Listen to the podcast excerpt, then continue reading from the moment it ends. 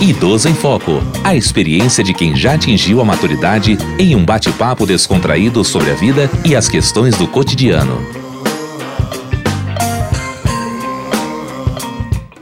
Olá, eu sou a Aline da Flon e hoje começamos o nosso programa de uma forma bem diferente. Longe fisicamente dos nossos estúdios, mas ainda assim pertinho de você. E no programa de hoje, eu tenho a honra de conversar com a nossa âncora Diva Pérez, que vai compartilhar com a gente as experiências desse período de pandemia. Tudo bem, Diva? Sim, tudo bem, graças a Deus. Na medida do possível, né? Diante da crise pandêmica que assola o mundo, mas tenho que obedecer ao confinamento, já que estou no grupo de risco. E feliz por ser entrevistada por você. Ah, imagina, eu é que me sinto muito feliz por estar te entrevistando. Você que está tantos anos aqui com a gente na Rádio Erd, apresentando Idoso em Foco, trazendo sempre uma experiência, algo para trocar, para oferecer. E essa alegria, né, contagiante. É muito bom para mim. Eu fico muito feliz. E você tocou num ponto muito importante, que é a questão do confinamento, né? Que é a nossa realidade atual. É algo que a gente poderia imaginar apenas na ficção. Um vírus altamente contagioso e letal, de repente impactando o mundo inteiro. Como foi você acordar e receber essa notícia de que não poderia mais sair às ruas e não poder mais fazer contato físico, né? Abraçando as pessoas queridas, próximas de você. De que forma que você recebeu isso? É, realmente foi uma notícia impactante, como você mesma disse, é, parecendo um filme de ficção com dimensões letais, né? O não sair, ficar em casa, para mim foi crucial. Poxa, uma vez que parte dos meus dias era estar na rua, fazendo pagamentos bancários, compras, procedimentos médicos, etc. De repente, tudo parou. Felizmente, com a assistência do casal de filhos que eu tenho e de um mensageiro que faz as minhas compras e, me ajuda. A ajuda é recíproca. E a higienização das compras é, é que absorve muito meu tempo. Nossa, mas tem que ser, não é? A gente observa o quanto que é difícil, né, para o idoso que está dentro desse grupo de risco, principalmente para aqueles que têm uma vida ativa, independente como a sua, não poder mais ir às ruas, fazer coisas comuns do dia a dia, pagar uma continha ali, ir na padaria, não poder mais. Tipo, aí que a gente ressalta a importância do familiar, se fazer presente, aqueles que não moram juntos, né, que não moram perto, mas se fazer presente de alguma maneira, tomando os devidos cuidados e também pessoas próximas, né, vizinho, o porteiro do prédio, prestar um tipo de assistência, por mínima que pareça, mas já é uma ajuda para o idoso não se expor ao risco. E com relação à higienização das compras, né? Isso se tornou uma nova tarefa doméstica e bastante detestável, digamos assim, né? É cansativo. A gente vai à rua, toma todos os cuidados, chega em casa imediatamente tem todo um protocolo a ser seguido, né? Tudo isso para conter, né? Pra gente não, pra gente se proteger da doença. E é cansativo, a gente tá aprendendo, né, a viver nesse novo mundo. Com certeza, mas isso aí é necessário, né? Todo cuidado é indispensável, não é? Eu aqui tomo todas as medidas de precaução, é, procuro não sair e quando desço para ver correspondência na caixa de correio, ponho máscara, é, luvas, é, até vaporizo álcool gel nas luvas, é, levo sempre a garrafinha comigo, aqui embaixo, pertinho, não saio para rua, mas é, todo cuidado é indispensável. E isso aí consome muito tempo essa higienização dos produtos. Inclusive, eu até descarto é, algumas embalagens. Ponho num saquinho plástico que eu tenho rolo, né, para legumes, e vou contemporizando a coisa assim, da maneira que eu posso fazer e me precaver também. Sim, com certeza. Apesar de cansativa, a prática é muito necessária para nossa proteção, para a proteção das pessoas que convivem com a gente, assim como o isolamento social, que acabou nos afastando fisicamente dos nossos amigos, dos nossos familiares familiares e de atividades simples do dia a dia, como você mesma mencionou, que a maior parte da sua atividade era na rua, pagando uma conta. Então, dentro desse contexto de interrupções de planos, de sonhos e de rotina mesmo, eu queria saber do que que você sente mais falta.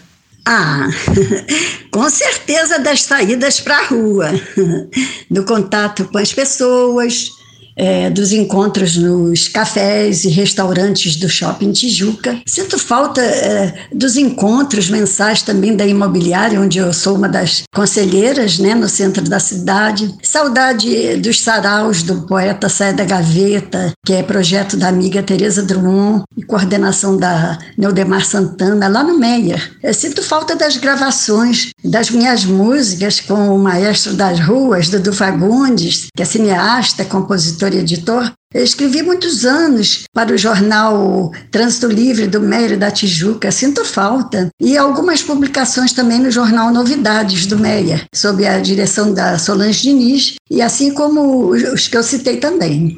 E para quem não sabe, a Diva tem vários talentos. Ela é compositora, cantora, poetisa, escritora de contos infantis. Diva, e como ficou o seu contato com os familiares durante esse período de isolamento? É, eu procuro contactar com eles através de telefones, de WhatsApp, nada presencial, só mesmo virtual. Embora estejamos longe fisicamente, hoje em dia, com diversos recursos tecnológicos, essa aproximação se torna até mais fácil, né? Quais alternativas que você encontrou para lidar com esse momento tão difícil? Como tem sido a sua rotina diária? É, eu procuro administrar o meu tempo em, em casa é, arrumando e descartando papéis, que acho que são energias paradas. Mas contacto diariamente com meus familiares e amigos por telefone ou WhatsApp. Escrevo muito, como poesias, contos, crônicas, trovas, acrósticos, composições musicais, letra e música, né? E no momento eu estou até com cinco livros infantis na editora, que condensei num só, porque ficava mais acessível o seu custo, né? É, outros estão na gaveta, aguardando publicação também. e me, me dedico muito à culinária também. Faço pãezinhos, guloseimas, tudo em quantidade reduzida. É só para mim, né? Só ligo televisão à noite para me inteirar do noticiário, mas evito as notícias trágicas. Eu faço esses exercícios físicos moderados é, bebo muita água, muita água mesmo, por recomendação médica. Cerca de, quatro, de 3 a 4 litros diários. É, eu encho duas garrafinhas de 500 ml, boto na minha mesinha onde escrevo, e vou tomando e anotando. Depressão eu não tenho, nunca tive nem vou ter. Não tenho tempo para isso. Deus está no controle. Ai, que bom. É importante, né, a gente estabelecer digo a gente, todos nós, né, que estamos vivendo esse período de isolamento, estabelecer uma rotina diária, né, ocupar mais a mente e evitar, principalmente esse consumo de notícias ruins, né, que a gente tem sido bombardeado diariamente. E que tipo de aprendizado a senhora acha que pode ser extraído desse momento de caos que a gente está vivendo? É, o maior aprendizado mesmo, mesmo, que eu posso dizer, é, foi o de poder estreitar a, e fortalecer os laços familiares e de amigos que já estavam se afrouxando. Também aprendi a usar calçados rasteirinhos em casa, já que desde jovem eu uso sandálias plataforma tipo Anabela altos, né? E não me adaptava ao solado baixo, não. Dava alguns tropeções, e muitas pessoas, é, assim, ao me verem de salto alto, alegre, né, vinham com a pergunta contundente e intrigante: Que idade você tem? E eu respondia com outra pergunta que você me der. É, agora, eu prefiro responder como o filósofo que, ao perguntarem a sua idade, dizia os 10 anos, em contraste né, com a aparência envelhecida. Mas antes que pensassem que ele era louco, ele complementava: não contabilizo os anos vividos, não, e sim os que acho que ainda tenho para viver. Os anos vividos é, são como moedas passam nas nossas mãos e não voltam mais. Eu acho que a idade são registros de vida. Eu achei muito interessante o fato de a senhora ter aprendido a usar rasteirinha Salto alto é lindo, a senhora fica super bem de salto, mas a rasteirinha também é confortável. E é isso aí. E a senhora tocou num ponto que eu achei muito importante, né, para nossa reflexão, que é do estreitamento de laços, porque a gente está num momento, né, que se denomina isolamento social, né? Então, um momento que traria afastamento, mas para a senhora foi o contrário A senhora estreitou laços que antes estavam se afrouxando, né, no momento em que a gente vivia uma vida aparentemente mais normal, e agora com esse isolamento a senhora está se reaproximando, né? E eu arrisco dizer que isso tem muito a ver com a nossa corrida, né, do dia a dia, que muitas vezes nos afasta, né, de coisas importantes na nossa vida e a gente nem percebe. E para finalizar, eu queria que a senhora deixasse uma mensagem positiva para os nossos ouvintes. Antes de finalizar, eu queria tomar a liberdade de é, dedicar a você uma poesia breve. Pássaro errante. Sou um pássaro errante procurando rumo achar. Vou e sigo adiante para num pouso me abrigar. Esse pouso é um coração que queira me acolher com ternura e emoção e saiba me compreender. Coração é terra fértil, que se não for cultivada,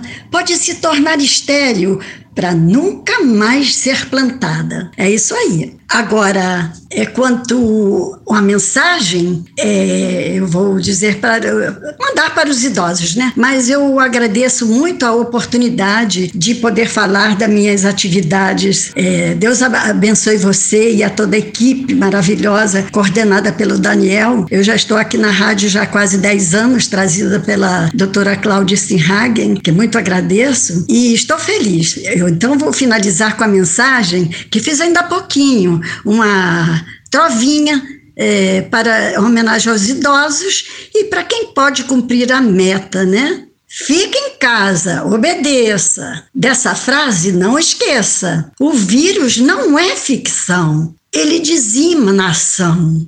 Fique em casa. Ai, que lindo, Diva. Muito obrigada, tá? Pela poesia, obrigada pela mensagem dedicada a todos, obrigada por sua participação e por compartilhar com a gente a sua experiência. Muito obrigada. E aos nossos ouvintes, muito obrigada pela audiência e, se possível, fique em casa. E até o próximo Idoso em Foco. Idoso em Foco. Produção Rádio Erge. Realização Centro de Tecnologia Educacional CTE.